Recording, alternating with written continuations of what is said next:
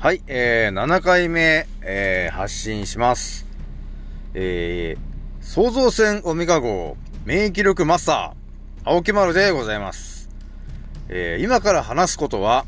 私のおとぎ話なので、えー、信じないでくださいね。えー、前回ですね、えー、ピラミッドはどうやってできましたかの話をして、えー、今回あのー、7回目になるんですが、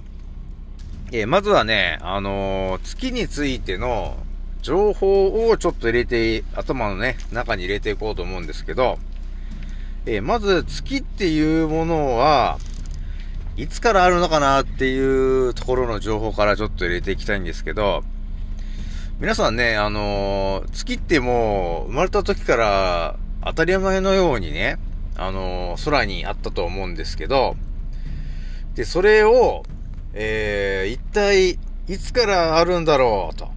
いうふうに、えー、考えた人は一体何人いるかなと、えいう感じがあるんですけど、えー、まあこういう考え方をする人はね、そもそもあまりいないんですよね。みんなね、あの、当たり前とかね、常識にね、囚われていると、えー、あたかもね、あの、生まれてからあるから、それが当たり前のように、えー、ある、あるから、なんですかね、疑問にね、思わないんですけど、まあ私みたいにね、オメガの呼吸に、えー、目覚めてしまうとですね、その月という風に当たり前のようなことで、えー、存在しているものについて疑問がね、生まれるわけなんですよね。で、月っていうのはですね、まあいつからあるかっていうと、えー、やっぱり1万年とかね、2万年とか3万年とか、それよりも昔から月というものは、えー、あったみたいですね。で、やっぱりね、月を、やっぱり皆さん、地球にいる、いる人たちはね、月を何かしら意識して、やっぱり生活をしてきていますよね。で、やっぱ何かというと、やっぱりあれですかね、カレンダーですかね。カレンダーも今はちょっと変わっちゃっているんですが、昔はやっぱりね、月を意識した、え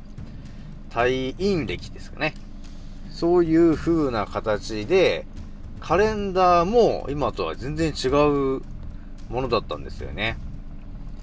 まあそういう感じで、まず月は、えー、1万年とか2万年とか3万年とかね、結構昔から月というものが上に存在していましたと。で、それで昔のね、超古代の文明の人たちはそれを見て、えー、生活をしていましたということなんですよね。で、7回目はちょっとこれでぐらいにしておきます。以上になります。えーとね、今回からね、ちょっとね、あの、後半にね、えー、プペルって、あの、煙突町のプペルってあるじゃないですか。えー、それのね、ちょっと予告をね、勝手にぶち込んでいこうと思うんですよね。えー、なぜかというとね、やっぱりね、西川さんって、その、キングコングの人いると思うんですが、彼がやろうとしてることがですね、あの、結局私のね、えー、やろうとしてる内容とちょっとリンクするところがあるんで、えー、これはですね、ちょっとでも応援しないといけないと、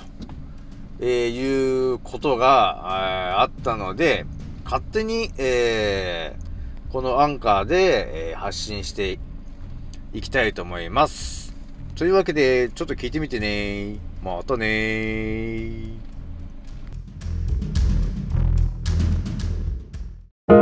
これは煙に覆われた煙突町でハロウィンの夜に起きた奇跡の物語。